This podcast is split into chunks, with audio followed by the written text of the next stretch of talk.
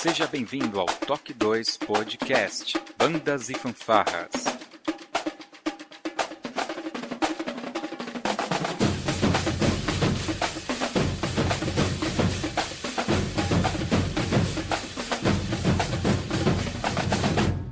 No ritmo da vida, na batida do coração.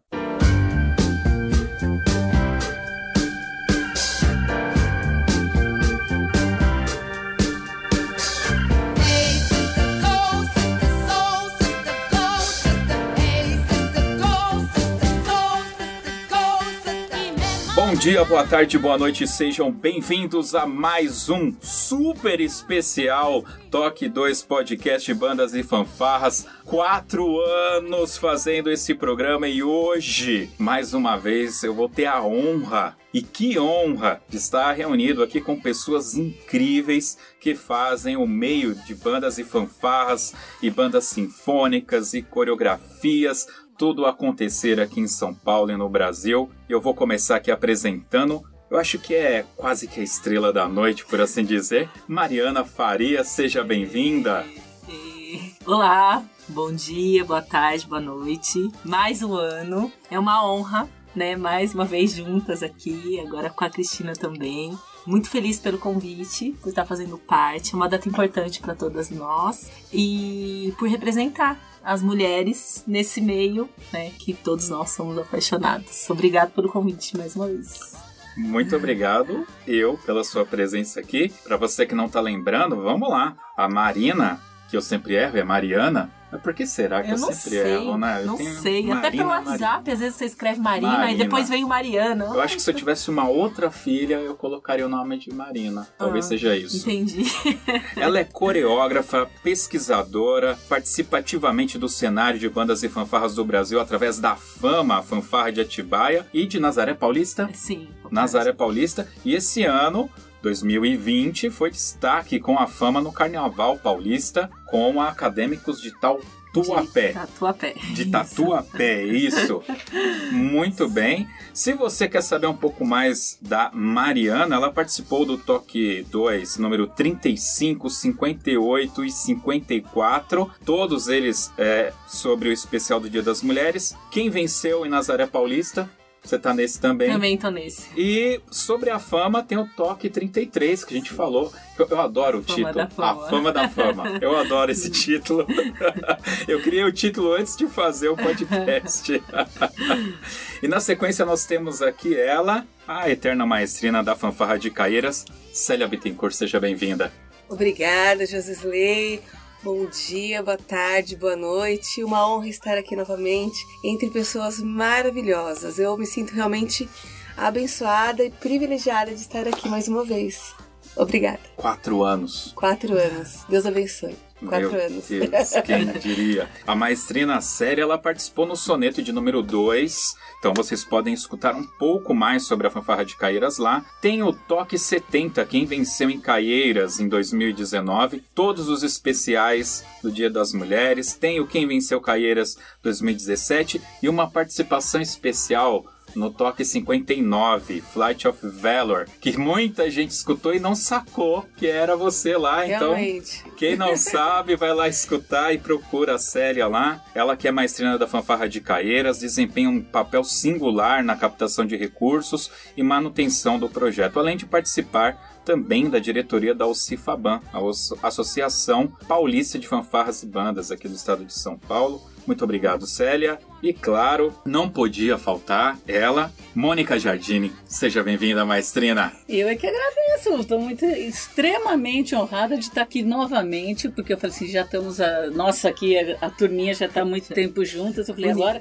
nunca mais o Josisley vai me chamar. Então eu estou me sentindo muito feliz e honrada, né, da gente estar juntos novamente para mais uma comemoração extremamente especial. Obrigada, viu? Imagina, obrigado eu. A Maestrina Mônica está no soneto de número 6. Obviamente todos os links estarão aqui no post e todos os especiais do Dia das Mulheres. Ela estava aqui com a gente. Ela é maestrina, professora, fundadora da Banda Jovem do Estado de São Paulo, maestrina convidada do projeto Banda Sinfônica Paulista com Rogério Trajando, né? E levou a música popular e o rock progressivo às salas de concerto. Isso eu adicionei hoje no histórico porque eu estava ouvindo o primeiro que nós gravamos, o de um ano, e eu me lembro quando eu fui no Memorial da América Latina, foi a primeira vez que eu assisti a banda é, é, jovem tocando lá o Rick Wakeman, né, o Viagem ao Centro da Terra, e aquilo foi fenomenal. E eu lembrei que tinha uma banda, Gastão Moutinho, que tocava, acho que a Bamalo ou Bamolo também tocava o Viagem ao Centro da Terra, não lembra? Não. Não lembra? Tá bom. E quem é que não lembra? Cristina Kaiser, maestrina que todos estão aqui reverenciando. Por favor, por favor, por favor. Seja bem-vinda, maestrina. Muito obrigada. Bom dia, boa tarde, boa noite, que esse é o, esse é o cumprimento, né? Muito feliz de estar aqui mais uma vez, né? Josley, muito obrigada por ter lembrado de mim novamente. E é um prazer estar com as meninas aqui. E vamos embora para mais esse trabalho. Não tem como não lembrar, né? O Fred participa da nossa confraria e sempre que possível ele fala um pouco da mãe dele, né? Que é a honra dele falar da mãe dele. Para você que não conhece a maestrina Cristina Kaiser. É mãe pra- do Fred Kaiser. é? Mãe do Fred Kaiser. É bom também, hein? Para começar, um desvio de caráter. Quem não conhece a Cristina Kaiser. Dito isso, maestrina, professora, fez história no cenário de bandas e fanfarras como a primeira mulher à frente de uma banda marcial, a Banda Marcial do Jardim São Paulo. É isso mesmo? Era É isso São mesmo. Paulo? E eu coloquei aqui hoje, executando grandes temas de filme. Não era isso? É, fui eu que vim com essa moda. E que moda, hein? Né? Foram os arranjos de. Realmente era muito bacana. Se você não escutou nenhuma gravação do Conan o Bárbaro, você ouvinte, você está errado. Só para deixar registrado aqui, ela participou do primeiro especial do Dia das Mulheres em 2017 e no Toque 58, no especial do Dia das Mulheres, é claro que o Fred tinha que fazer lá a aparição da, da Cristina, ela aparece lá também. Está aí para todos vocês. E é isso, a gente vai saber muito mais histórias dessas damas das bandas e fanfarras do Brasil logo depois da nossa vírgula sonora.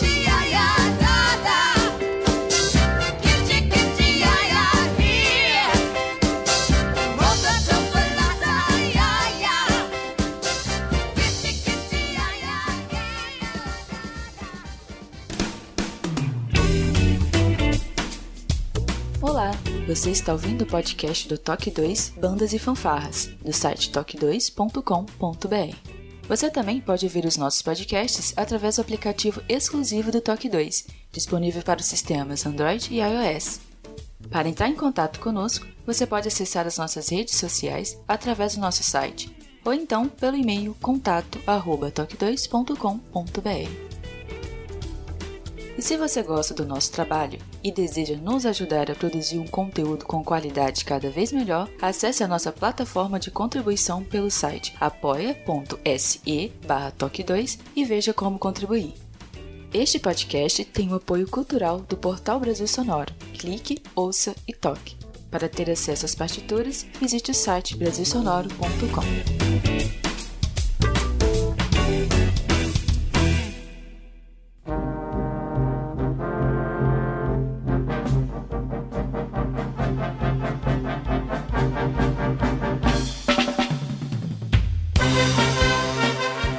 Bom, nós já temos aqui um ano desde a última gravação. Esse é o quarto podcast especial. Para você que não sabe, essa data de 8 de março, ela, ela existe e foi escolhida a dedo mesmo. Obviamente, uma homenagem direta às mulheres que fazem as bandas e fanfarras acontecerem. Também ao dia que eu pedi a minha esposa em casamento. Eu gosto de repetir muito isso porque depois não me dou bem. Então é importante deixar isso registrado. E eu que vivo entre mulheres, né? Minha mãe, minha irmã, minha esposa, minha filha, sogra, só tem mulher na minha vida. Sou abençoado. Mas eu queria saber de vocês como que foi esse último ano na história profissional aí de vocês, o que, que aconteceu nos projetos, Fiquem à vontade, porque esse podcast é de vocês. É, em relação ao meio, bandas e fanfás, nós participamos de várias etapas, né, dos concursos. O trabalho teve um resultado bem satisfatório para mim, assim, na final, tanto com a fama quanto Nazaré. Então foi um salto grande, assim, uma conquista grande para nós. Todo mundo sabe que a gente tem um projeto na cidade e eu acabei assumindo mais algumas fanfarras do projeto também. Fazia um tempo que eu não trabalhava com a parte de base de, de, de bandas e fanfarras, então eu voltei um pouco no tempo. Então estou trabalhando com crianças também agora. E aí no meio do caminho, em setembro, apareceu o convite da, da escola de samba e também foi um trabalho magnífico que começou o ano passado já. Então a gente foi se envolvendo cada vez mais, assim, então foi é, tomando uma proporção que a gente não esperava. A gente recebe um convite sem saber exatamente qual. A gente entende a proposta, mas não entende a, o tamanho, né, da, do resultado de tudo isso. Pelo outro lado, também, eu sou funcionária da Prefeitura de Nazaré Paulista e aí a gente conseguiu fundar a companhia de dança na cidade tomar conta e criar, e aí tá tomando forma.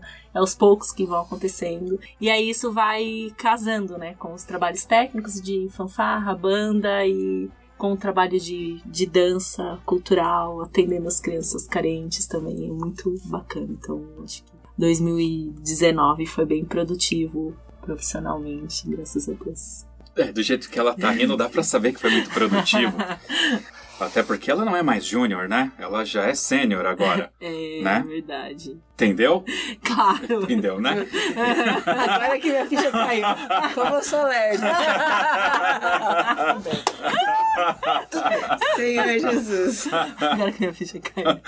Muito bem. Mas fala pra gente, pra quem assim tava em Marte, não sabe o que tá acontecendo, a Fama ela foi convidada a participar da, do enredo ou eles criaram um enredo pra cidade? Como que foi essa troca? É, na verdade, Acadêmicos do Tatuapé escolheu a cidade de Atibaia para ser o tema do enredo de 2020. E foi através de alguns moradores da cidade que fazem parte da escola há muito tempo, alguns diretores, mesmo mestres de bateria. Então era um sonho deles e eles conseguiram casar o sonho com, com a ideia da escola. E aí eles começaram a estudar a história da cidade e na história da cidade tá a fama, tá a história da fanfarra. E vamos colocar fanfarra, não vamos colocar, vamos colocar num carro e aí foi pensando e aí na hora que eles chegaram na gente, não, a nossa bateria vem de fama. A gente como?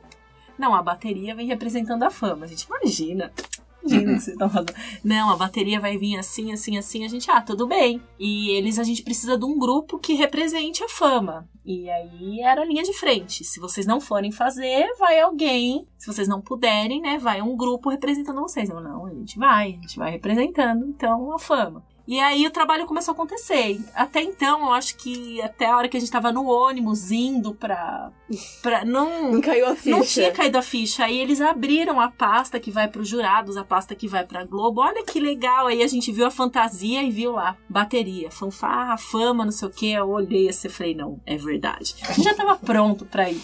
Né? E aí, na parte da história da cidade, tinha fanfarra e eles resolveram, escolheram, né? Que na verdade a bateria é o coração da escola, né? A parte Sim. mais importante da escola. E pra gente foi, foi um presente. Pra gente.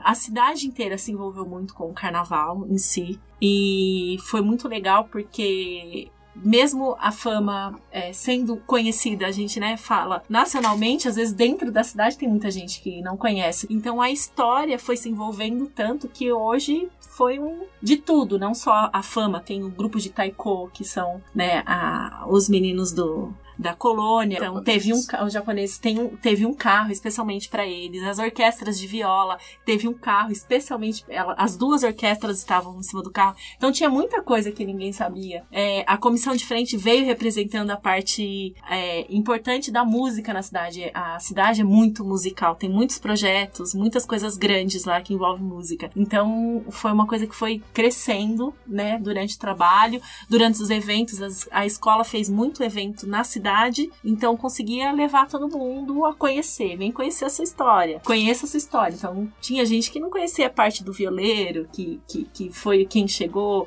não, não conhecia a parte de, das romarias, não, não conhecia a história da cidade. Então, com o enredo, com o jeito que foi contado, parece que todo mundo foi fazendo parte, foi se envolvendo. Foi muito bacana. Não, isso é muito lindo, né? Porque eu vejo isso por Caieiras. É, muitas pessoas, e a gente vê sobretudo os jovens, mas mesmo os adultos não conhecem a história da cidade. Não, não. Né? E às vezes tem coisas muito fortes dentro Sim. da cidade acontecendo, e às vezes por ser algo, às vezes, é, como dizem, né? Nichado, é um nicho. Sim. Né? É, por as pessoas viverem cada um no seu mundinho, não realmente não se atenta. Às vezes É, até sabe, sim. assim por cima, já ouviu falar, mas não se atenta, não, não sabe, não sabe em profundidade. Foi muito bacana porque o enredo contou uma história. O samba enredo em si, a letra tinha uma história. E nas alas, eles trouxeram muitas coisas tradicionais. Então tinha os blocos de carnaval, né? Tinha as, a- as celebridades da cidade. Então, assim, a história foi muito bem contada. Então, você, quem tá lá, né? Escuta o samba, assiste a escola, fala, nossa, eles falaram disso também. Aí os carros também. Aí tinha a parte de prédios históricos que eles retrataram no carro. Então foi, foi bem bacana. E a primeira vez que chegou no Sambódromo que tinha os carros, né? O pessoal que, quando a gente chegou, todo mundo começou a se reconhecer. Foi, foi uma, uma sensação muito legal, assim, de ver, nossa, olha, aquilo é aquilo. Esse não sei o que. Começou. Foi, foi bem bacana. Identificar o que era. Você sabe que pra mim Atibaia só representava até então uma única coisa: festa do morango. Não, e eu achei legal que coroou, vou até tatuar no corpo, né? Com a frase do, do Chico Pinheiro, né? Toda cidade que se preze Tem tem, uma uma, fanfarra. boa fanfarra. Exatamente. Foi Isso foi demais. Vou tatuar no corpo. Foi, Isso foi, foi demais, ótimo. gente. Foi Foi demais. da transmissão. Foi Acho que isso foi um prêmio para todo mundo Pra que todo trabalha mundo, com foi bandas, fanfarras, com tudo. Nossa, olha nosso como- setor ficou coroado. Como mesmo. foi engraçado, a escola antes veio com a bateria como fanfarra. Pois é, menina. E ninguém falou nada, né? Ninguém. Era fanfarra. Só tava escrito lá, fanfarra, na bateria. Então, e passou antes, duas escolas antes, né? E acabou, passou. E aí quando chegou a Tatuapé, que foi toda a história que foi falado, e, e essa frase foi, Foi muito legal. foi mesmo, muito é legal. verdade. foi muito legal. Essa hora foi bem. E aí falaram, né? Desfile em 7 de setembro e, e toda aquela coisa assim que a gente. é verdade. Eles vão sair daqui e vão desfilar amanhã na Amanhã. cidade. Na cidade. Comentaram também. Eu vi. Muito engraçado. É. Puxa vida. Não, gente, não desfilou no dia seguinte. Não. Não, mas isso lavou a alma da gente. Muito. Isso foi, Foi. um prêmio para todas Foi. nós Foi. que trabalham, que lutamos a vida inteira para mostrar que bandas e fanfarras merece Existe, merece. toda a consideração de melhor, né? Sim. Foi muito bom. Sim, a gente só tem que bom. agradecer, viu? Sim. E você, Mônica? O que, que você fez nesse último ano de bacana? De bacana, É. foi um ano de reflexão.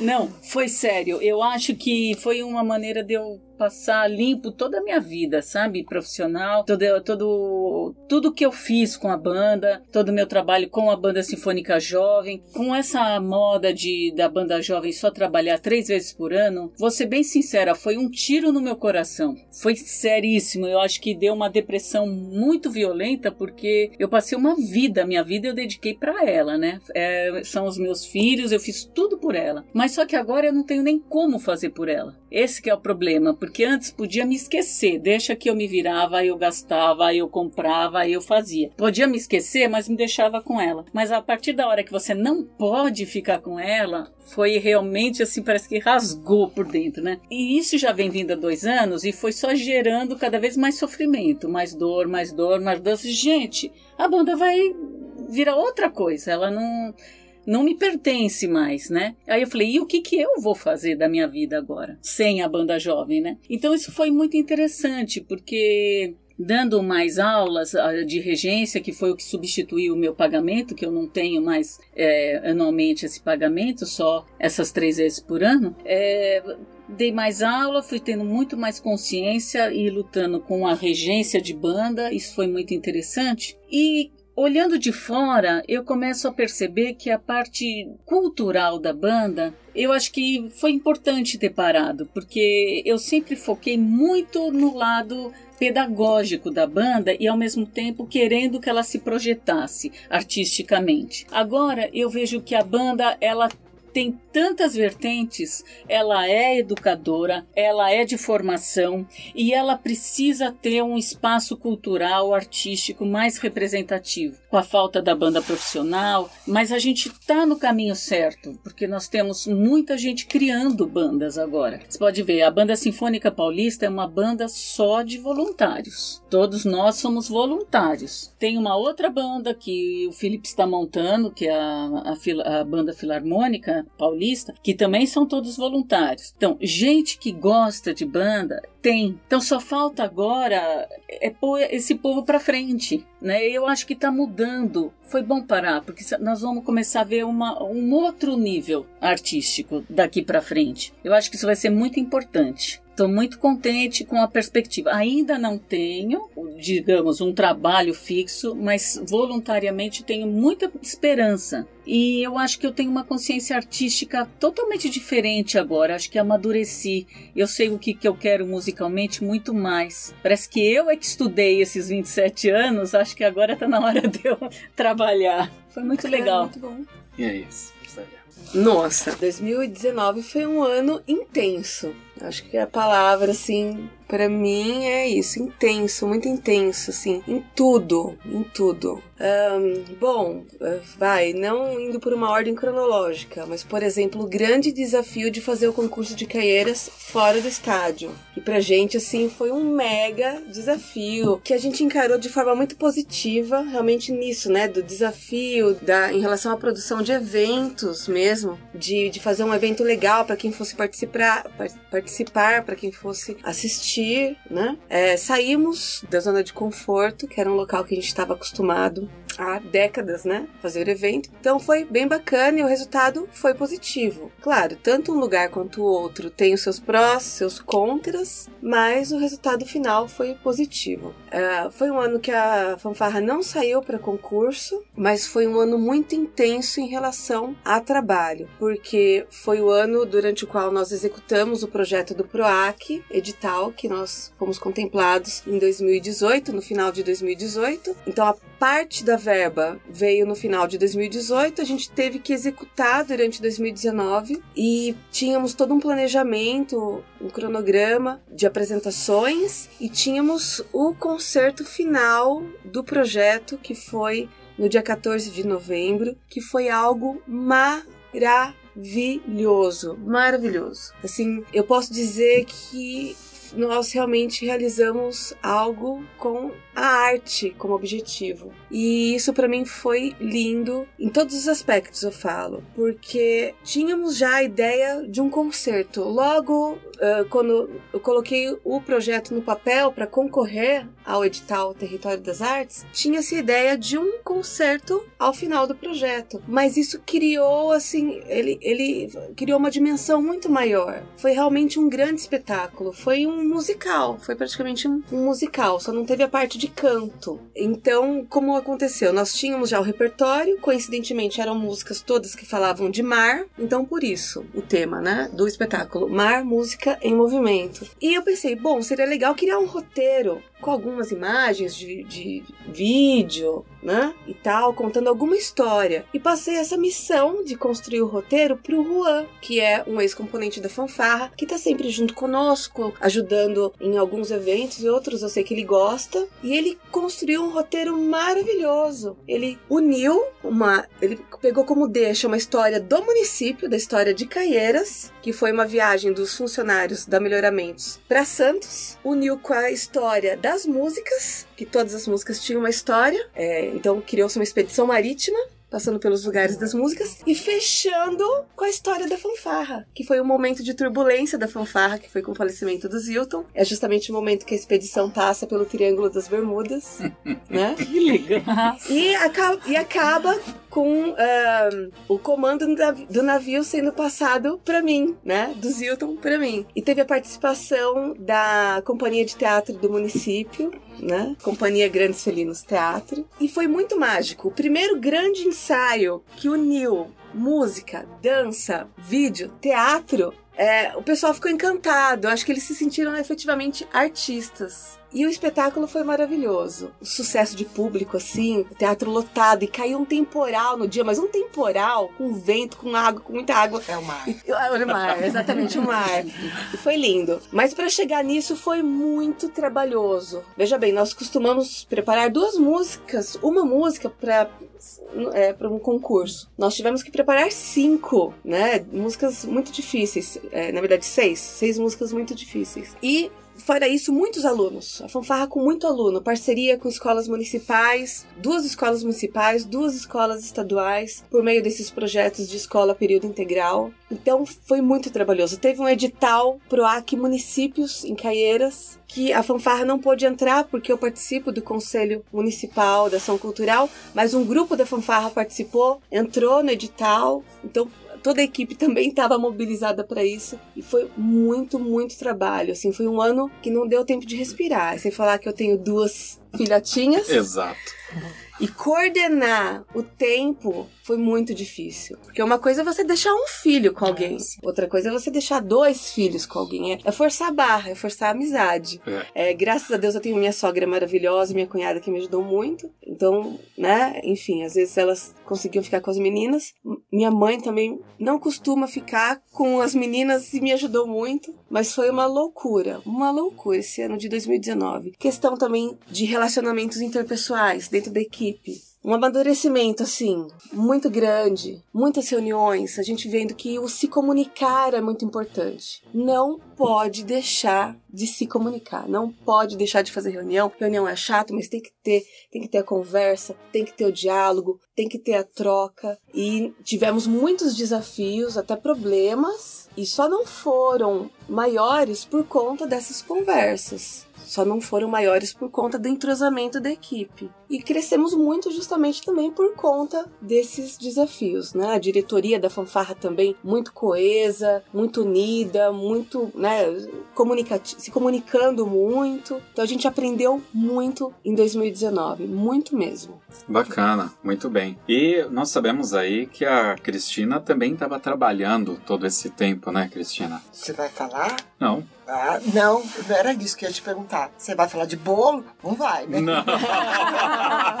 brincadeira, gente. Brincadeira, brincadeira. Mas bolo é também, hein? Bolo também. Bolo também. É que eu tava prestando atenção na fala da Mônica e aí eu fiz um link com uma fala dela que eu achei muito interessante, né? Porque é um momento que acho que todo mundo vai passar, né? Quem ainda não passou, ainda vai passar por esse momento de reavaliação, de reflexão e tudo mais, né? Então, quando você passa dos 35, como é o meu caso, que acabei de fazer 36, uhum. né? A gente já, né? Já andou um bocadinho. Então, tem momentos que a gente para. E essa minha parada foi com a minha aposentadoria, né? Quando eu me aposentei. Quer dizer, eu tive dois momentos de parada, né? Eu tive uma lá em 1990 e alguma coisa, que quando realmente eu dei um, um basta em banda, né? Então, ali foi uma parada minha, foi uma tomada de, né? Quero outro caminho, sempre dentro da música, mas eu quero um outro caminho. E agora que foi com a minha aposentadoria, em 2017. Então, é um momento que você fala, e agora, né? Por isso que eu falei do bolo. Uhum. E agora, né?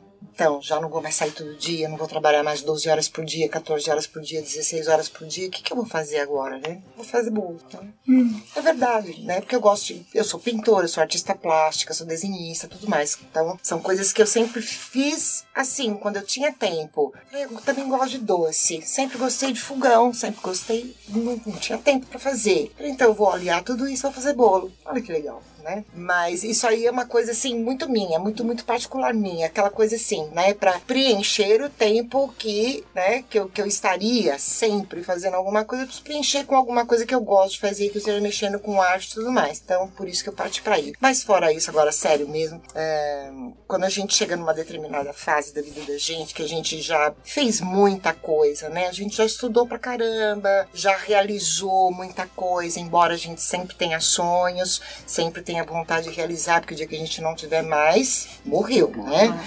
Mas a gente se sente mais menos ansiosa, um pouco mais tranquila, porque você sabe que já tem um trabalho construído, já tem filho crescido tocando a vida, né, fazendo as coisas da maneira como quer e tudo mais, né? Então, você começa a ser mais seletivo, né? Então, eu cheguei numa fase que assim, eu vou fazer aquilo que me faz feliz. Se não me fizer feliz, eu não vou fazer né? Porque não é 3 mil, 4 mil, 5 mil reais a mais. É claro, dinheiro todo mundo gosta, todo mundo quer, né? Mas chega um ponto na vida da gente que a gente precisa fazer aquilo que nos faz feliz, porque se nos faz feliz também nos traz saúde, né? E aí fica tudo certo, né? Uhum. Então quando você vê que a coisa tá mais ou menos no caminho, então foi isso que eu parti para fazer. Só faço aquilo que me faz feliz. O que não me fizer feliz, eu simplesmente não quero saber e não faço. Né? Eu concordo.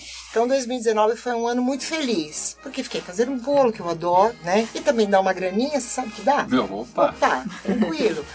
Mas uh, a questão do projeto Guri, né? O projeto Guri é uma coisa que foi só o que me, foi só o que eu continuei fazendo enquanto uh, enquanto trabalho. O restante todo eu realmente aposentei, aposentei, acabou, cumpri, acabou, aposentei. Agora o projeto Guri eu fiz fiz questão absoluta de continuar, porque é uma coisa que me deixa feliz. Né? E também faz com que a gente entenda muito o por trás de muito discurso romântico com relação à jovem, à adolescente, à criança. Existe um romantismo muito grande em cima disso tudo, existe uma falsa ideia, né? É, enfim, né? a questão assistencialista governamental.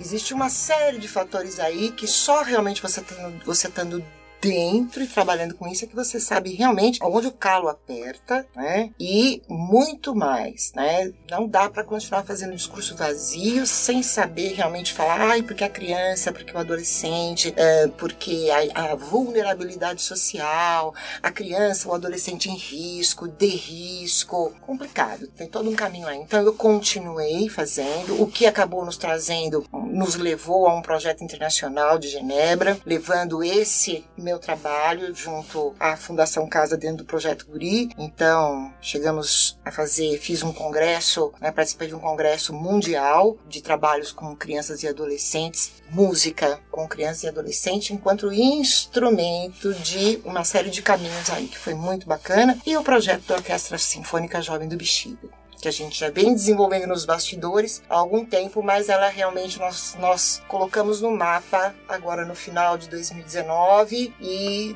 2020, que está sendo assim, aquilo, né? Fazer o que você gosta. Então, estou trabalhando com música, estou trabalhando com formação, que é a minha paixão, trabalhar com formação para crianças, para adolescentes, para jovens, mas de uma maneira muito focada, de uma maneira muito tranquila, de uma maneira assim, muito. todo mundo sabendo muito bem o que está fazendo. E isso foi isso, está muito legal. E eu espero que continue assim, né?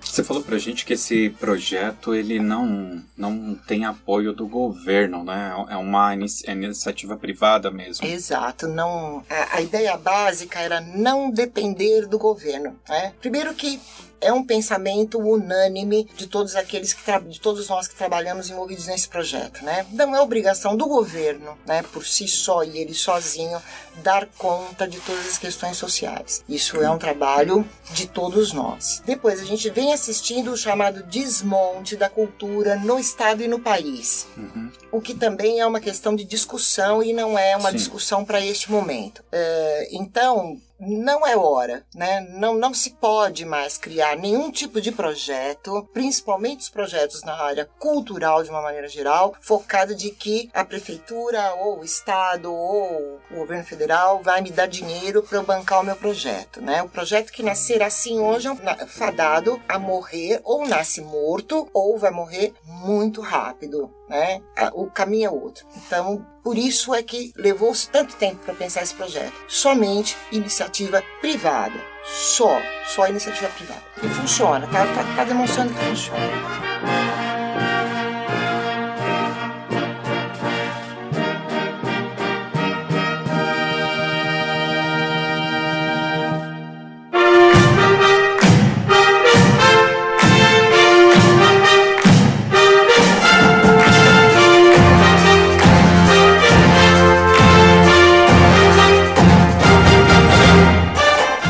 Gente bateu bastante papo lá no grupo, né? E chegamos a um consenso que a gente queria falar um pouco sobre educação musical. E eu gostaria de puxar, não sei se é o caso, vocês fiquem à vontade. Eu tô puxando aqui porque vocês estão muito calada, tá?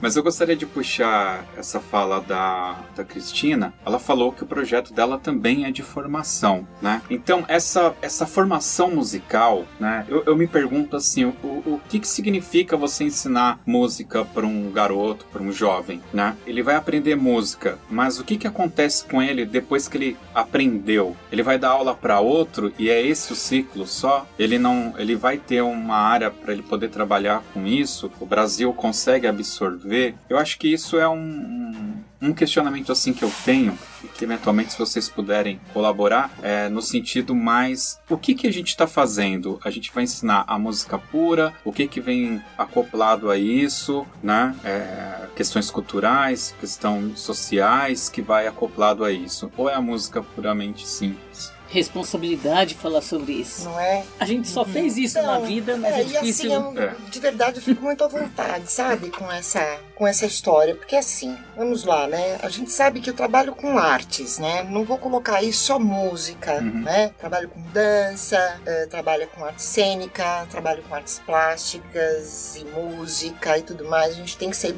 né? Tem que ser muito claro. Ele é extremamente específico. Né? Então, você trabalhar, vamos ensinar música, ou vamos ensinar dança, ou vamos ensinar teatro, né? Vamos ensaiar a dramaturgia, enfim, né? Para profissionalizar, né? É mentira, é mentira, né? Porque depende de talento, né? Depende de talento. Então, você pode ensinar a técnica, todo mundo aprende técnica? Óbvio que sim. Aí é mais horas ou menos horas, né? Os com mais dificuldade, mais horas para determinada técnica, os com mais dificuldade, os com menos dificuldade, menos horas. Mas existe o que eu chamo da varinha de condão, né? Aquele que nasce e faz assim, plim, né? Então, tem o plim, né? Então, realmente, o profissionalizar não tem espaço, o país não tem espaço, e no mundo não tem espaço para todo mundo. Você imagina cada, cada projeto social que a gente tem, né? Todas aquelas crianças você vai profissionalizar? Mentira, não vai. Até porque de cada, sei lá, de cada 10 mil, você vai tirar três com talento ali. E isso que eu tô sendo otimista pra caramba. Dependendo da safra, menos. A safra é muito importante. Né? Tem Não, safra que...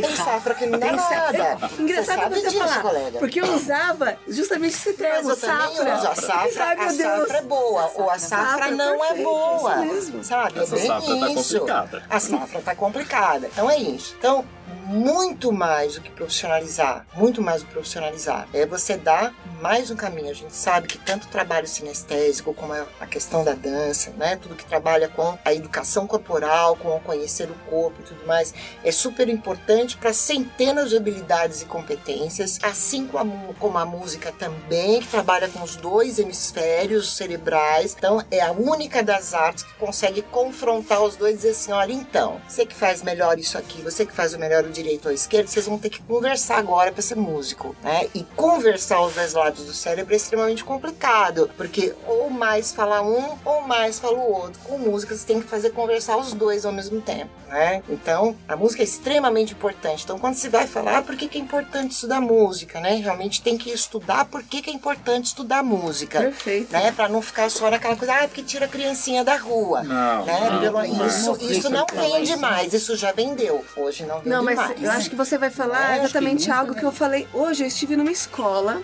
é fazendo a divulgação de um projeto da fanfarra na escola, por meio, como eu disse, desse Uhum. programa do governo do estado de São Paulo, que é a Escola Período Integral. Uhum.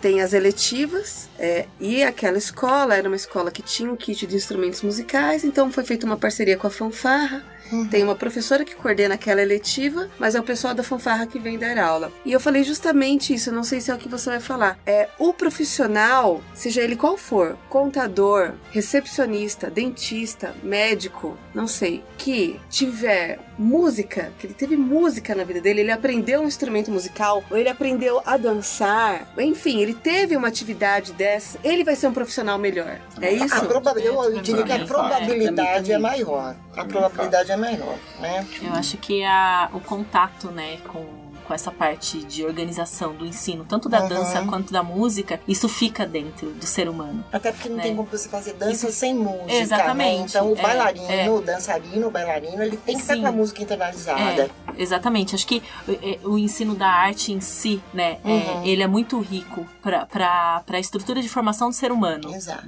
Né? Então é diferente. Quem estudou, quem ou quem participou de qualquer movimento artístico no decorrer da vida, como ele se Sim. coloca é, é pertinente a, a- a certas situações, assim. Então É eu acredito que, que tenha E bastante aí, diferença. pegando esse gancho que a, Sério. que a Célia colocou agora, né? a- Quando ela falou este profissional, né? Este profissional que vai dar aula, este profissional que vai trabalhar e ensinar, né? Ou ser o mediador desse, desse conhecimento, ele será um profissional melhor para dar, terá uma maior, maior proba- probabilidade de dar certo, né? E aí, então, é, vem a questão que você colocou e que a Célia colocou também. É, a importância de se ter isso desde muito pequenininho e não se pensar na questão do profissionalizar, porque quando você pensa em profissionalizar, não funciona. De cada 100 mil vai sair um. Profissionalizar pra música, você disse. Profissionalizar Correto, para música. correto. E sim Ou criar, ou, dança. ou dar, assim, o ensino das artes como uma ponte muito segura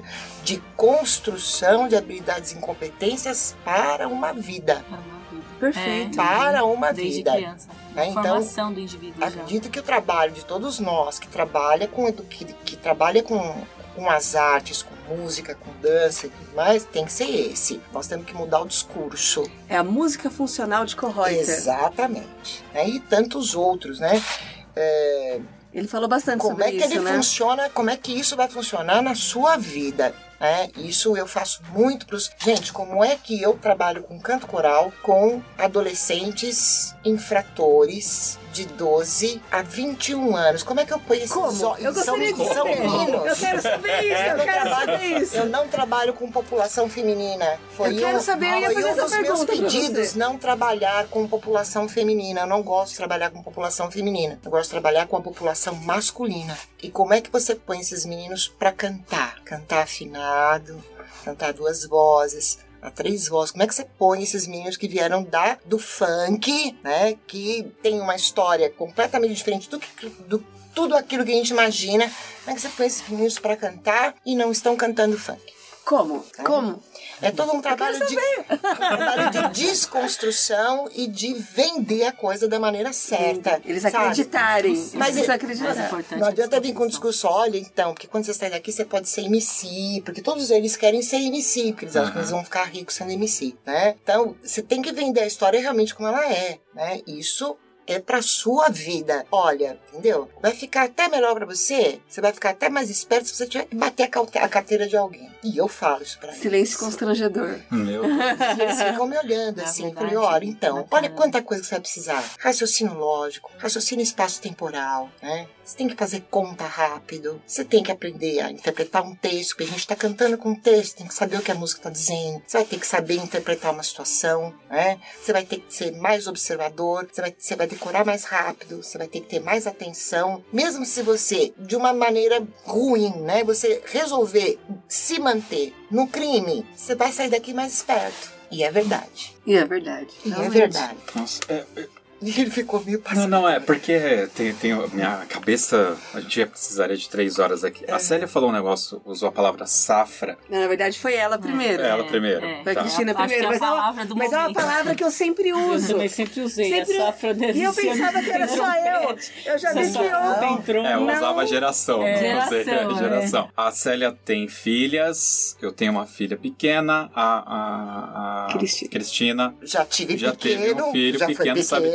Em outro momento, mas talvez a Célia se identifique mais com o que eu vou falar agora. Se eu deixar minha filha ficar no YouTube o dia inteiro, e tem um canal, eu não vou ficar dando, Uhum. né, que não, não agrega valor nenhum. É Uhum. dois cidadão que pinta cabelo e, e faz slime e pula dentro da piscina com slime. É isso Tá. o dia inteiro. E os caras têm 30 milhões de seguidores. Uhum. Fazendo uma boçalidade Exato. dessa, né? Então, esse lance da safra é assim: você vai pegar um instrumento, ou que seja a voz, e vai colocar uma coisa que ele vai ter que é, treinar aquilo quando tem um idiota, e me perdoe a palavra, que pega qualquer baboseira e pinta o cabelo lá e tem 30 milhões de gente, de seres abissais, batendo palma para isso, né? Mas então, né, Rosilei, aí que tá o negócio. Nós estamos falando de safra, né, Célia? E a gente tá brincando aqui com a questão da safra, você com a geração. Eu costumo dizer o seguinte, né, que eu tenho dito muito nas palestras, nos workshops que eu dou.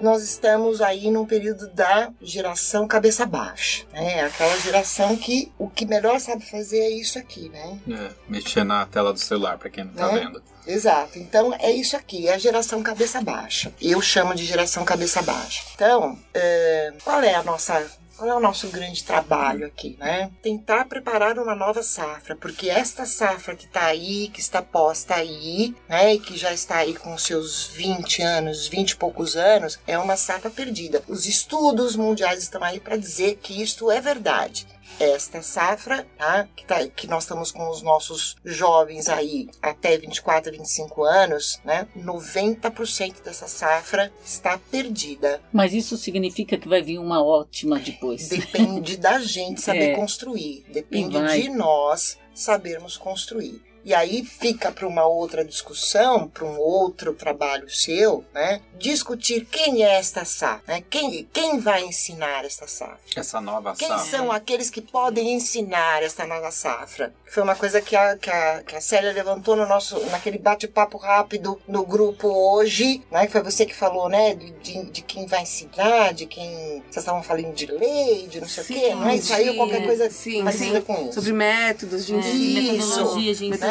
Quem é que vai ensinar? Porque esse é um outro problema enroscado demais Mas da posso conta. falar o que eu acho? Hum. Eu sempre achei que eu tinha ensinado muito, né? Que eu sempre quis ser uhum. professora. E hoje eu vejo que com o exemplo desses alunos que estão criando um novo trabalho com uma nova visão, a gente não ensina nada. As pessoas não. que vêm com o intuito de renovar, sabe? Então eu sempre vejo as coisas meio assim. O que uma geração faz, a nova vem, ai que absurdo, e vai sempre contra. Mas isso é histórico. É, então né? isso é histórico. Desde que o mundo então, é mundo. É, então com certeza vai ser uma geração daqui para frente muito melhor do que a nossa. Porque é, é, é, nossa, vocês vão ver, a, a, quem quer realmente aproveitar do celular, vai chegar uma hora que você enche o saco. Tem muita gente já que já, já tá começando a ficar com o saco cheio de ficar em Facebook, em um monte de coisa. Eu acredito que essa nova geração é, é, é tem uma perspectiva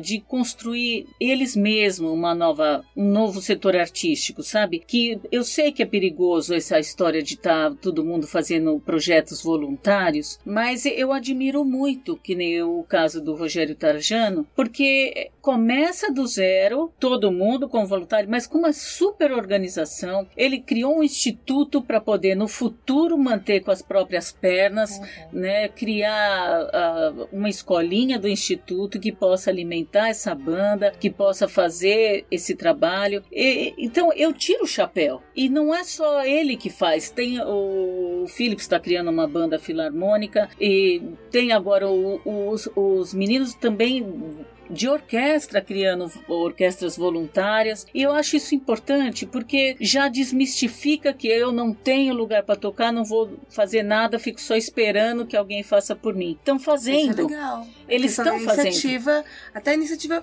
Porque e isso aí, pode ser conectado com a iniciativa privada. Como e é isso que é a vontade deles. Entendeu? a gente monta. Tá indo bem. mercado de trabalho é. para quem opta realmente ser músico, sabe? Essa é a minha preocupação. Então, eu acho assim, o fato de você ter é, é, esses trabalhos que são voluntários, aí começar a ter um patrocinador, primeira coisa que você precisa criar, que foi o, até o que eu comecei a fazer. Eu tinha que provar que eu, mulher, podia ser regente. Aonde? Eu fazia o mesmo, eu comprava instrumento, ensinava, regia, e foi assim. Aí até alguém comprar essa ideia. E eu acho que a ideia deles é essa: ter grupos que possa ser particular, sem depender do Estado, e que algum dia alguém patrocine. Então eu acho uma iniciativa maravilhosa e está partindo dos jovens fazer isso, né? Então eu tô muito contente. E, e eles têm facilidade para pesquisar é, na internet. É, é, tudo quanto é informação vem rápido. Então, a partir daí, eles montam rápido as coisas. Então, se eles forem espertos, eles vão conseguir fazer uma nova geração muito boa. É, Eu tenho muita fé. Eu, eu, eu acredito que essas iniciativas elas vêm é, sendo mesmo gratuitas, né, sem, sem ter uma re- remuneração, realmente por uma demanda que que está represada, que não existe, porque não tem como todo mundo trabalhar. E aí eu quero entrar nesse mercado, só que eu não tenho um currículo para apresentar. Aí surgem iniciativas como essa, onde você vai ser regido uma Mônica Giardini, pelo Roberto Farias, com outros músicos bons também. Então, eu acredito para a pessoa que quer é, seguir essa carreira, né? Então, isso é uma, uma oportunidade. Eu não sei como está hoje, né? Mas só a título de curiosidade, eu me lembro que lá na década de 90, a gente falava muito como estava em. Ah, tem vaga para orquestra tal. Tem o quê? Era oboé? Como que chama aquele que Fagote. fagote, é todo esse instrumento maluco, caro, e que quem vai estudar isso? Vaga pra fagote, pra oboé, sempre tem vaga. Exatamente. Sempre tem vaga. Sempre tem só- vaga. Não tem é quem ensine. Sim. Toda essa pesquisa já foi feita, não tem quem ensine. Então, a gente está criando é lugar para esse menino estudar. Sim, foi Sim. isso que eu falei no grupo. Entendeu? Sobre a questão de quem ensinar, porque é, quando você fala de formação, como a Cristina falou, sobre essa perspectiva da música, vamos falar da música em si, porque a dança, né,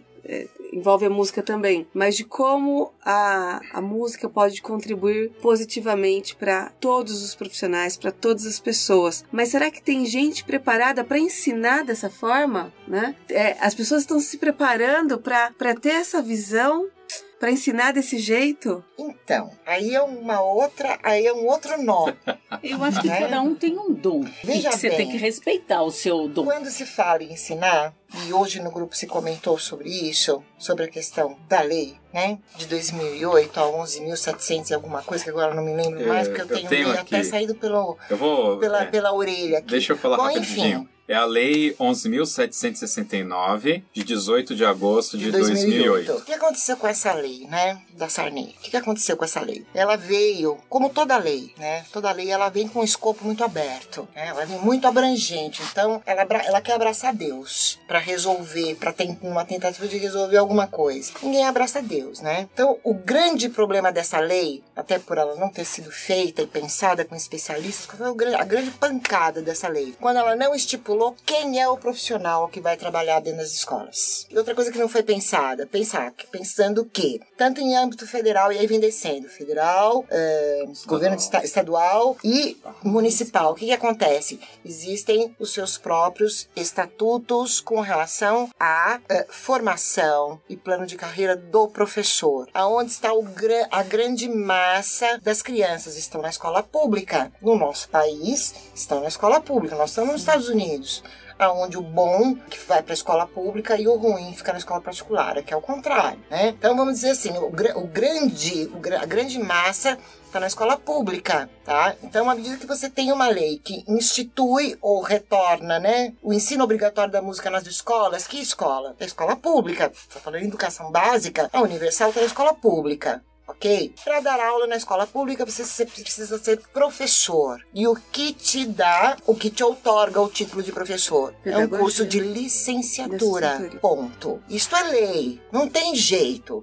Se você vai ter médico, não precisa estudar medicina, dentista, né? Para ser professor, você precisa da licenciatura. E aí, então, para você ser professor de música, você precisa ter licenciatura em educação artística com habilitação em música. Quem é que quer ir para a faculdade de educação artística? Esse é o primeiro ponto. Tem muita gente que quer e que gosta de fazer isso. Eu, por exemplo, não me dou bem para É dar só aula em você pegar os dados dou bem. estatísticos. Quando eu falo Eu não me dou bem E quando a gente trabalha com, com o governo, como eu trabalhei durante vinte e tantos anos dentro da prefeitura de São Paulo, você é obrigado, quando você faz uma afirmação ou quando você briga por alguma coisa, você tem que mostrar dados. Uhum. Quando você mexe com um político Você tem que mostrar números, você tem que provar que o que você está falando resulta num número positivo para X ou para Y. Caso contrário, não funciona. Entendi. Então, a vida inteira eu trabalhei em cima de dados, de números exatos. Então, cada vez nós temos menos gente interessada em fazer qualquer licenciatura, a não ser matemática e português, que tem bastante aula e esse professor não fica desempregado. É por uma questão de, De grade horária, É, porque o horária. Resto divide em duas aulas semanais. Então, professor, é só você É. ver as faculdades estão dando de graça bolsa para geografia, para história e para outras ciências aí, só para não fechar o curso. Isso é legislação também. Depois de X anos que a universidade ou a faculdade não fornece aquele determinado curso, ele extingue. Você não pode manter. Então, você precisa ter sempre turmas e não tem mais. Então, voltando na educação artística, com habilitação em música, tá? A gente conta nos dedos esse profissional, que ele além de ter educação artística, ele tem habilitação em música, senão ele não vai dar aula na escola pública. E a escola particular, ela vem na bota. Então, qual é o artifício que está sendo usado? Se for para a prefeitura ou para o estado, tem que ir em nível de oficineiro. E o oficineiro tem que ganhar menos do que o professor. Aí a aula não é não atrativa. compensa. É. E se tem que ser grade curricular, não pode ser extra turno. Tem que ser noturno na grade. Já existe uma educação artística, com duas aulas semanais. Quem vai dividir? Você vai dividir essa grade? Então isso é toda uma discussão. Então, né, que o Brasil inteiro já passou nesses últimos 12 anos, por isso que a lei não é implantada. Não tem esse profissional. Tem grandes profissionais músicos, como tem grandes profissionais bailarinos, mas eles não têm a habilitação. A gente tem grandes professores de tudo que você quiser. A gente tem. Eles só não estão habilitados no papel. É, de fato, né? Mas não de direito. É, eu concordo. Eu tinha bacharelado em piano e violão Não e não dar podia aula. dar aula. Não É. pode dar aula. Eu também era bacharel. É, aí eu tive que não, fazer, sou. eu acabei fazendo pedagogia para poder também, dar aula. eu Exatamente. também. E eu acho que a grande Sou maioria bacharel dos em composição e músicos, regência e piano. é, mas a gente Mas não a podia gente dar não aula. dá aula. Aí eu acabei fazendo pedagogia para poder dar aula, exatamente. E aí me entusiasmei, né? É. Eu achei lindo, maravilhoso. Quando tem uma série que eu sempre vou ficar voltando nela lá no, Net, no Netflix, Marching Orders. Acho que é isso. Você lembra? Wildcats? Wildcats, obrigado. E o primeiro episódio dessa série, na realidade, os primeiros 3, 4 minutos, ele é incrível. Por quê? Ele é um meio que documentário. Então eles têm os, os Mores, né? Mores lá do, do tal. Então tem um rapaz negro, ele chega e vai entrevistar esse cara. Ele fala: Bom, eu tenho uma bolsa da faculdade porque é, e eu sou Mor.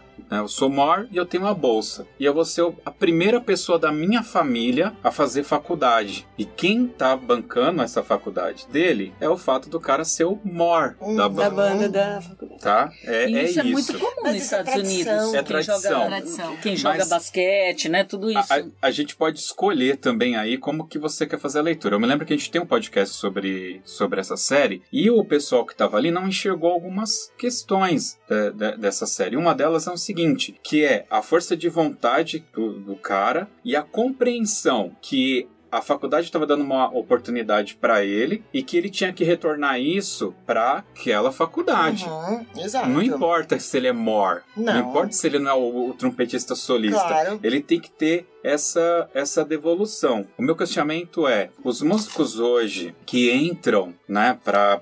Pra, ah, quero ser um músico profissional. O que que ele quer? Ele quer uma coisa instantânea? Ele tá desenhando a carreira dele pra frente? Ele entende o comprometimento que ele tem que ter com isso? E aí eu vou fazer o gancho com o primeiro soneto que foi com o Flávio Gabriel, aonde ele abriu mão do concurso público dele em Campinas, da Orquestra de Campinas, pediu baixa e foi para o Rio de Janeiro fazer faculdade lá, porque o professor que ele queria dava aula naquela faculdade, né? E hoje ele é músico solista, mas trabalha em faculdade, porque ele construiu a carreira dele, ele pensou lá na frente, né? E me parece que a galera quer a coisa instantânea, é aonde você não tem, eventualmente, o cara habilitado para dar a aula de música. Na dança funciona da mesma forma? Também tem essa questão de terem as pessoas que querem ser ser bailarinos, Sim. querem é, ser, é, como a gente chama na música, performers, É, né? Eu acho que na dança... Mas não se preparam pra dar aula e ter essa devolutiva, tipo, pra própria arte em si. Eu quero que essa minha arte tenha continuidade, então eu vou ser um bom professor. Eu acho que na dança a gente tá vivendo um cenário agora é um pouco mais complicado, porque as faculdades de dança tiraram as aulas práticas como Uhum, obrigatoriedade do exato. currículo. Como que você é bailarino só estudando? Esquisito isso. Então, assim, isso grandes faculdades, como a Unicamp, por exemplo. Então, eles não exigem mais os testes, os testes físicos, os testes práticos de dança. Então, virou uma faculdade de pesquisa. Ai, que. Não virou mais uma. Um trompetista que Você não sai precisa tocar formado em trompete? dança e você Mas é uma gente- bailarino. Então, não tem, não Nós existe mais um as aulas país práticas nas faculdades de músico dança. ele não consegue Então, isso é- fazer é uma bem- é bem pós-graduação crítico. na área dele. É uma, uma situação Não assim. existe uma pós-graduação na área do músico, né? É, não de existe o pesquisa, performance doctor. É, é Se ele um- quiser fazer um, um- um- curso de pós-graduação, um, um doutorado na parte de instrumento, ele tem que ir para fora. Entendeu? E quando ele voltar, não tem equivalência, não existe. Você vai fazer de outra coisa, vai fazer de história de não sei do que, mas de instrumento você não faz.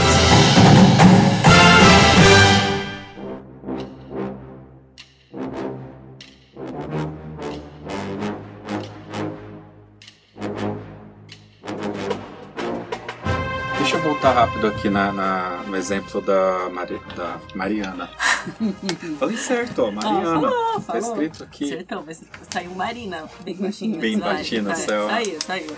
Ainda nessa série, aliás, antes de falar da série de novo, a gente tem a questão do assistencialismo também, que eu acho que é, prejudica em certo nível. Não vou entrar em questões políticas, mas eu acho que prejudica. Por quê? Em determinado momento lá da série, o cara chega para duas meninas que estão sobrepeso e falam: ó, não tem uniforme para que caiba em vocês. Então vocês não vão poder desfilar. Vocês continuam com a bolsa, vocês continuam sendo beneficiadas, só que vocês vão ter que ajudar a banda de outra forma e vamos seguir a vida. Eu, eu vou, eu tô, como ela falou esse caso da Unicamp, eu vou fazer um julgamento aqui que eu posso estar errado. Bom, chega uma pessoa sobrepeso aqui que não consegue fazer esse movimento, então vamos tirar para não expor a pessoa. Não sei. Tô jogando uma questão. Muito complicado isso. É, isso é muito complicado, Muito né? complicado. Porque a gente entra num, outro mérito da questão. Uhum. É, é o que a Cristina falou. A gente não tá profissionalizando ninguém. A gente tá fazendo um trabalho de formação do ser humano. quem faz, quem, vamos dizer assim, seja a OS, seja a escola, seja. Não importa. Quem tiver, quem, quem estiver mantendo, quem estiver gerindo um determinado projeto, primeiro tem que objetivar esse projeto.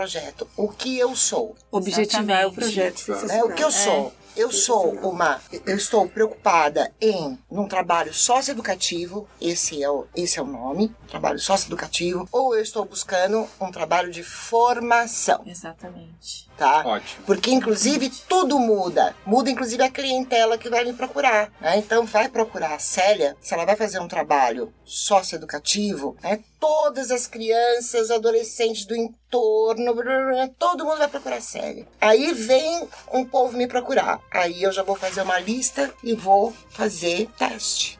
É, é o que acontece. Por exemplo, E aí o sobrepeso não vai Não entrar. Por exemplo, vamos, vamos colocar o, caso do sobrepeso. A gente tem lá em julho o teste do, da escola do Teatro Bolshoi, aqui no Brasil, que é em Joinville. Exatamente. Eles escolhem as meninas pelo claro, físico. lógico. E assim, é muito claro isso. E é alguém a vai falar perna com tal Bolshoi que- medida, com tal é grossura, bullying? com tal peso, Exatamente. pescoço, ombro. É assim que eles escolhem. Exato. Então, assim, lá, por mais que entre uma pessoa sobrepeso, não, não vai ser, Não, não, não é a característica. não vai né? É- entrar. É, Não o profissional. entrar. Ela não nem vai, entrar. acho que ela nem se inscreve. Então, Exatamente. quando chega na gente, que é um outro tipo de projeto, um Uhum. outro tipo de trabalho, Exatamente. aí a gente tem que se adequar à, à, à situação Mas que, do mas que é diferente, né? É, eu participei de banda durante muito tempo, mas eu sempre soube que eu não ia ser músico. Sim. Tanto que eu trabalho com informática. Pronto, exatamente. Eu queria É. participar e, e eu trouxe Sim, outras exatamente. qualidades. Exatamente. Exatamente. Ah. É, a gente, a gente, é, eu não trabalho numa escola de formação profissional, entendeu? Eu tenho o meu trabalho, trabalho em, em- em- em escolas ah, no paralelo, só que mesmo assim a gente não tem essa visão de, de como que eu posso explicar? Talvez de uma, de uma seleção por é, é, questão física, né? Biotipo. É, o, o biotipo é, a gente não tem esse, esse tipo de seleção. Então, chegou até mim, eu vou trabalhar dentro das características. É a mesma coisa da gente implantar métodos de ensino da dança aqui no país. Ah, eu vou implantar na minha escola o método russo. Gente, brasileiro não é russo. Não. A gente não Claro tem o não. biotipo Tem a fino. anca larga. Não, Não tem como. Não ah, tem como. então eu vou trabalhar o método inglês. Gente, também não somos assim. Então, isso fica na, na discussão de vertentes, assim, do ensino da dança. O que, que a gente vai seguir? Nenhum casa, né? O que mais se aproxima, talvez, é o cubano, A por, gente não por pode ter se desenvolvido criar o nosso. Eu perguntar isso pra você. Mas criar um se discute, Aí tá. você que, você que pedagogia, você sabe disso. É, assim a gente tem vários música. métodos, nenhum deles é perfeito. A gente junta Sim, tudo sim. e vai achar o melhor caminho É, é que o isso, é isso que aqui. todas as escolas fazem. É a gente lógico. faz um, um jun- uma junção dos Claro. métodos. Uhum. Então, até os quatro anos, cinco anos, a gente trabalha o inglês, né? O Royal. Uhum. Porque é, ele dá uma base incrível pra gente pra trabalho com criança. E aí depois a gente começa com o Vagano Vaquiel russo, junto, né, com outros, assim, com o, o cubano. A gente vai buscando o que mais se encaixa Qual na é o gente. nome do, porque- do cubano? o cu- balé cubano. Balé é, cubano É, cubano, é, é. Então aí a gente vai pelas vertentes, assim, vai meio que O juntando. Brasil não tem nenhum, uma técnica Não, brasileira? Não, não. tava na hora Ainda gente criar, não? Tem, tem o- uma que tá nascendo, que é a do jazz, né? Tá nascendo, tá em teste, Mas tá é jazz, já mas não é, é, jazz. brasileira. É, Já não é, sempre mas o é uma metodologia sempre copia de brasileira. alguém, Sabe uma metodologia pensando, brasileira. Mônica, quando você falou agora, me veio uma coisa pela cabeça, né? Vamos, vamos ver o seguinte. Às vezes nós cobramos muito de algumas coisas dentro do nosso país, né? Mas por que, que nós não temos isso? Ou por que, que nós não temos ainda aquilo? Querendo ou não, nós somos um país muito jovem. Sim, somos. Sim. Tá Mas tá na hora da gente pensar no que, que é bom pra Então, gente. tudo Você vai pega de depender- tudo Mônica, de fora tudo vai também, depender mas muito, um- tudo vai depender muito do que a gente vai conseguir criar, né, enquanto pensadores daqui pra frente, Hum.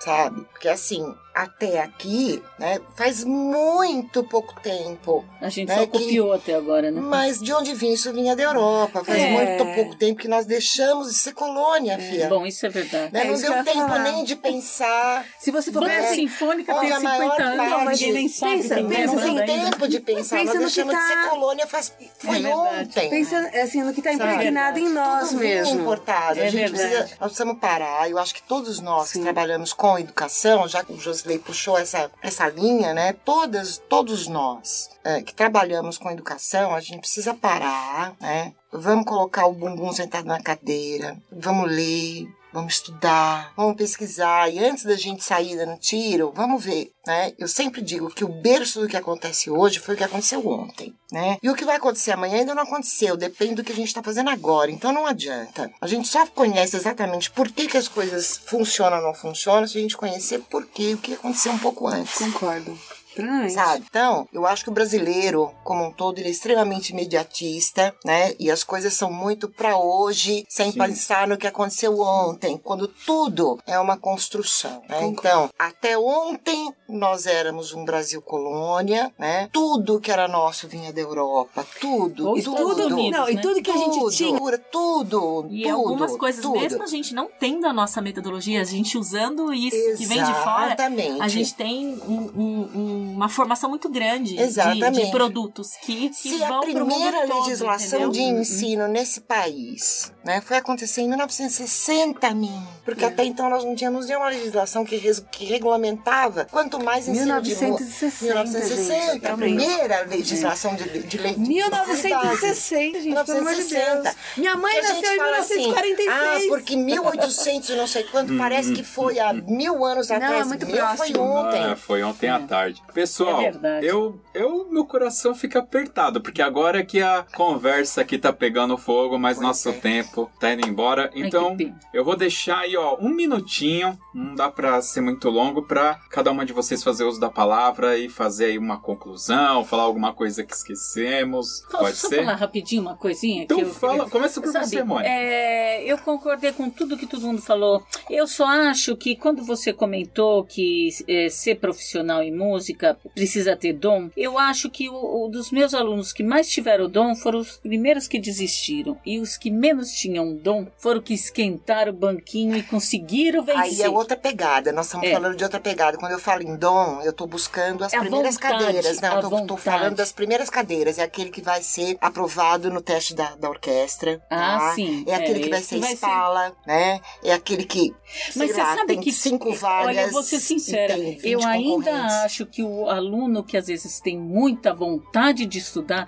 eu tinha no projeto Guri uma aluna que o professor falou assim: "Ai, essa menina não tem ritmo, não tem afinação, não tem nada, meu Deus do céu". Assim, calma que essa menina vai longe. E é ela que vai e a que tinha dom desistia. Ah, que legal tocar violino e não vai. E a menina da flauta, ela foi pra frente e tá fora estudando Não, eu- fora. eu é concordo a com força de vontade Também. e é o vontade, estímulo que a gente Também, dá. também. Eu acho que tem, ver com. esquentar que tem a ver banquinho. com dom. É. Porque às vezes tem a pessoa que tem o dom artístico, que é aquela pessoa Mas que aprende muito existe, fácil. É, mas tem a né? pessoa que tem o dom da vontade. Ah, então, isso é a vontade. É um dom também. É a né? vontade, é a vontade. aplicado, Só é isso que eu quis com- uh, comentar, É porque aplicado. é o cara que tem vontade. Às vezes você fala, ai meu Deus, mas a pessoa vai, vai, É. estuda, estuda, tô melhor. De repente aquela pessoa vai. É impressionante, é a Acontece. vontade mesmo. Vamos lá, pessoal. Quem quer falar primeiro? Começa por lá agora. Ah, eu vou falar. Então vai lá. Bom, é, eu novamente falo que foi um privilégio. Eu fiquei muito tempo quietinha, né?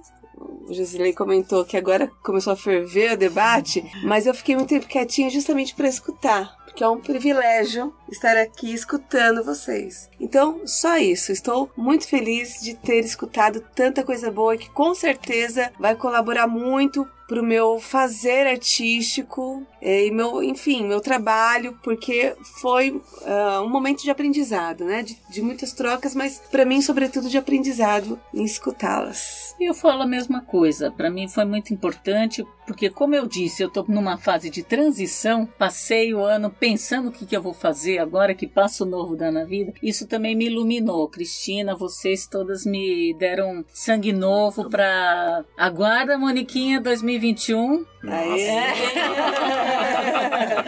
É sempre é, quando a gente se junta, assim, né? Não só aqui ou em outros lugares.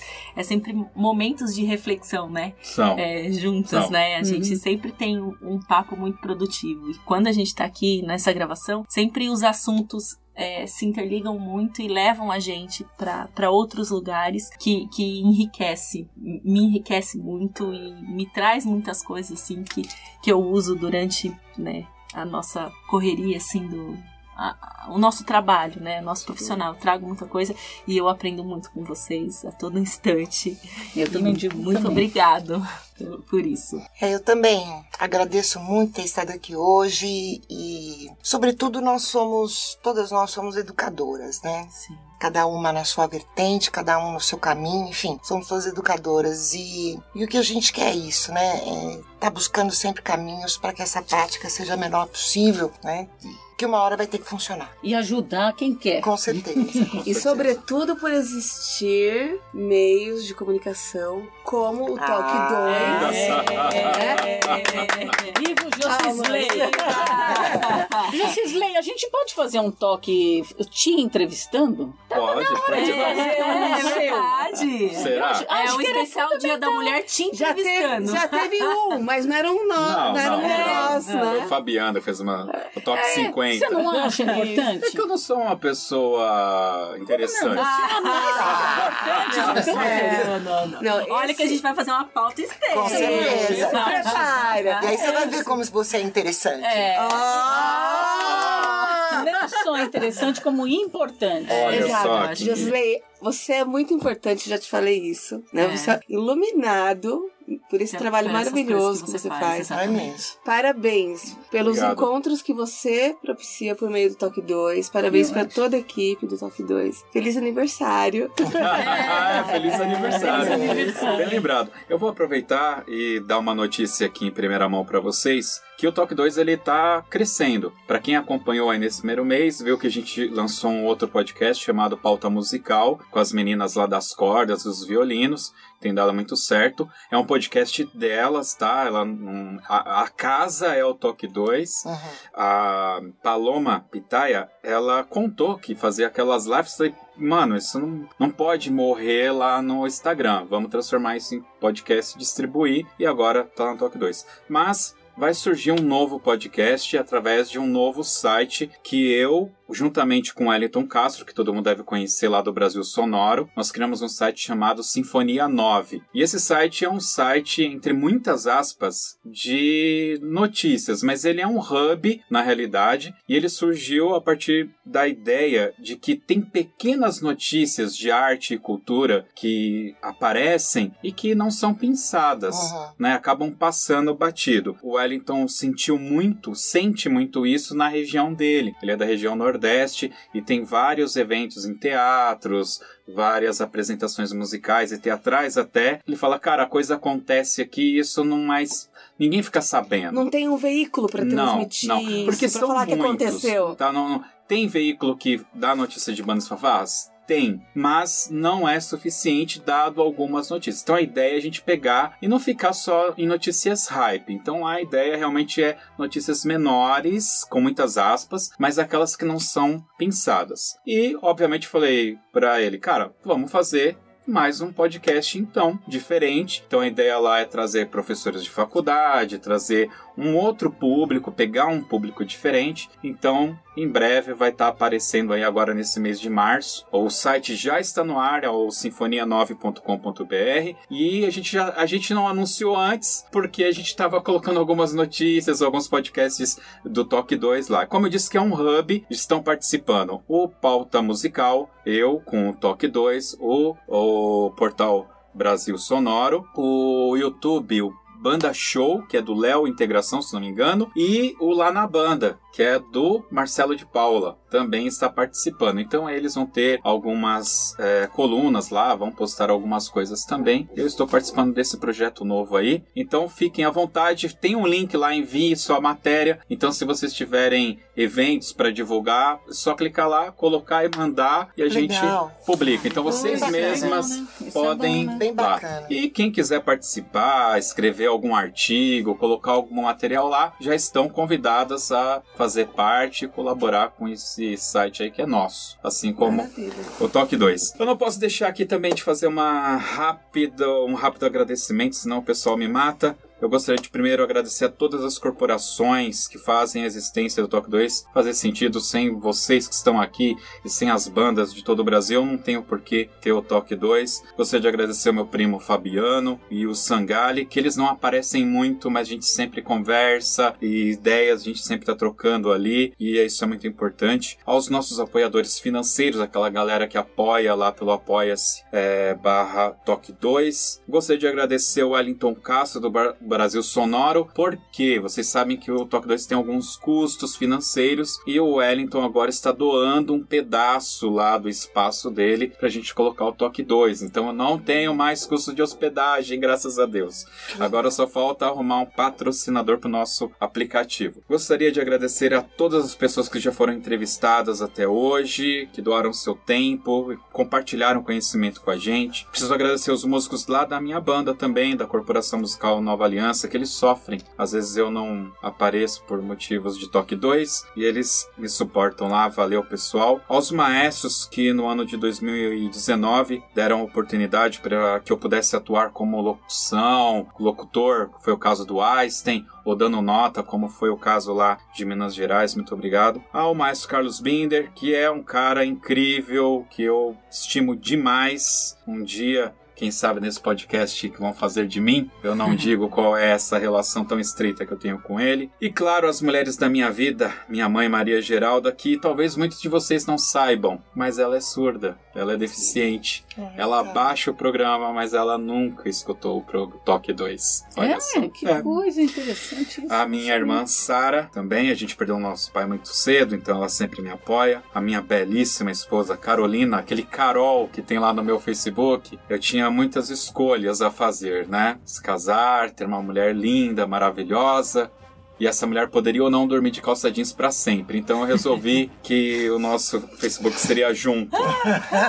E a minha filha, Catarina, que é linda e maravilhosa, e ela disse que quer participar, um dia ela vai participar aqui. E todas elas muitas vezes são privadas da minha presença por causa do Toque 2, por causa das bandas e fanfarras. Então muito obrigado a todas elas. E claro, mais uma vez muito obrigado Mariana, Mônica, Célia e Cristina, a presença de vocês. É sempre maravilhoso estar na presença Obrigada de vocês. você. Muito obrigado. As meninas do Jô. Ah, aí é por conta da Célia, não me sinto à vontade. É isso.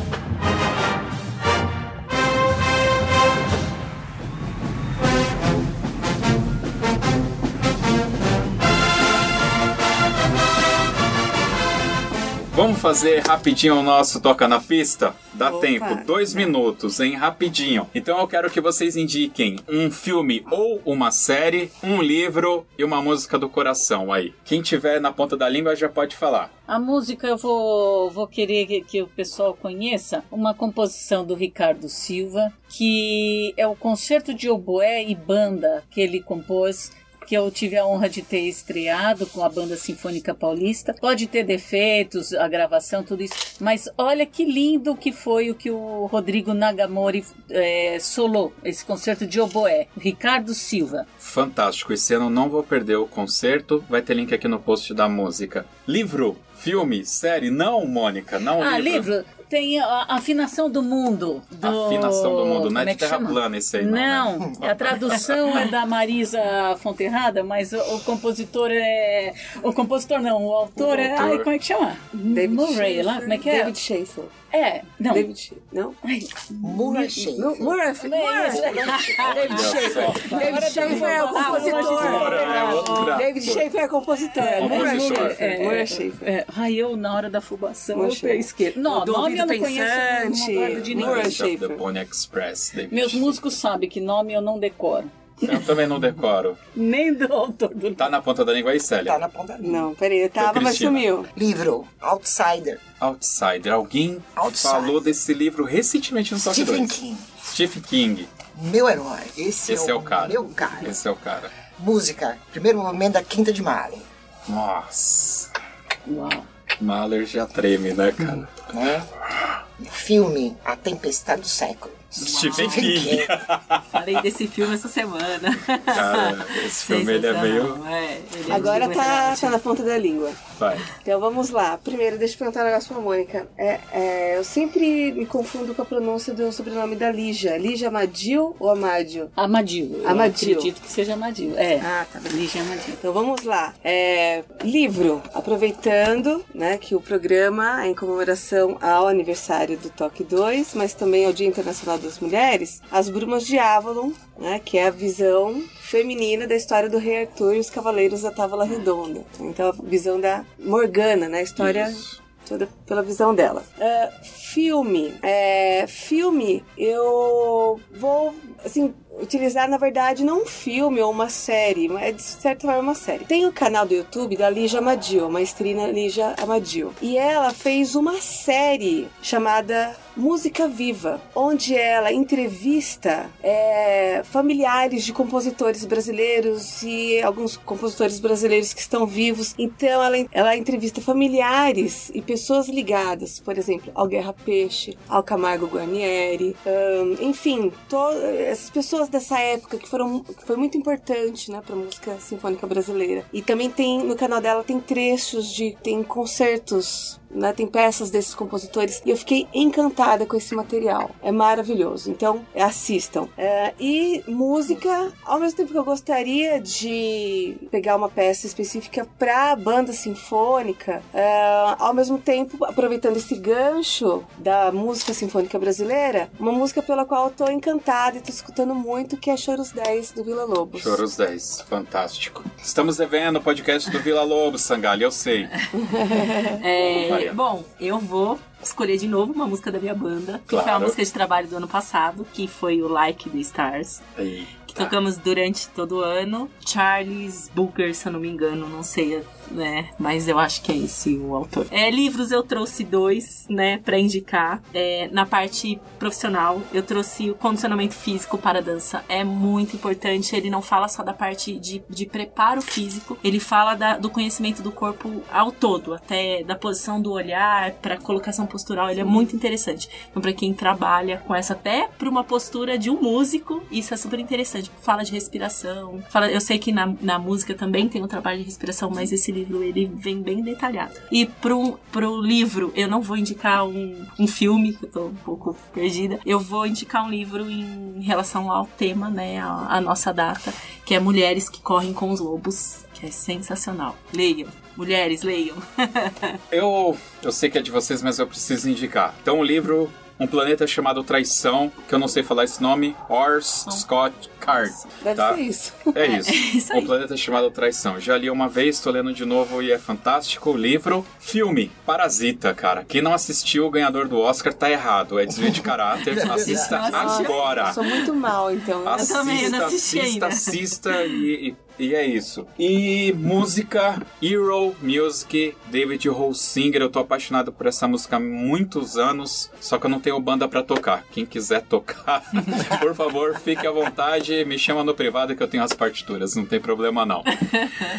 É, é isso. Bom, Cristina, muito obrigado. Célia, muito obrigado. Mônica, muito obrigado. Mariana, muito obrigado. E hoje tivemos aqui a participação especial do Rafael, da Fafá de Caieiras, e do Juninho, que é esse que assim o pessoal chama, da Arruda Pereira. Falei certo? Armando Arruda Pereira, é isso. Obrigado, Júnior. Pessoal, esse e outros podcasts vocês podem escutar através do Spotify, do Deezer, através do nosso aplicativo para Android e, claro, no nosso site, que é o toque2.com.br. E até ano que vem pro quinto aniversário. Valeu!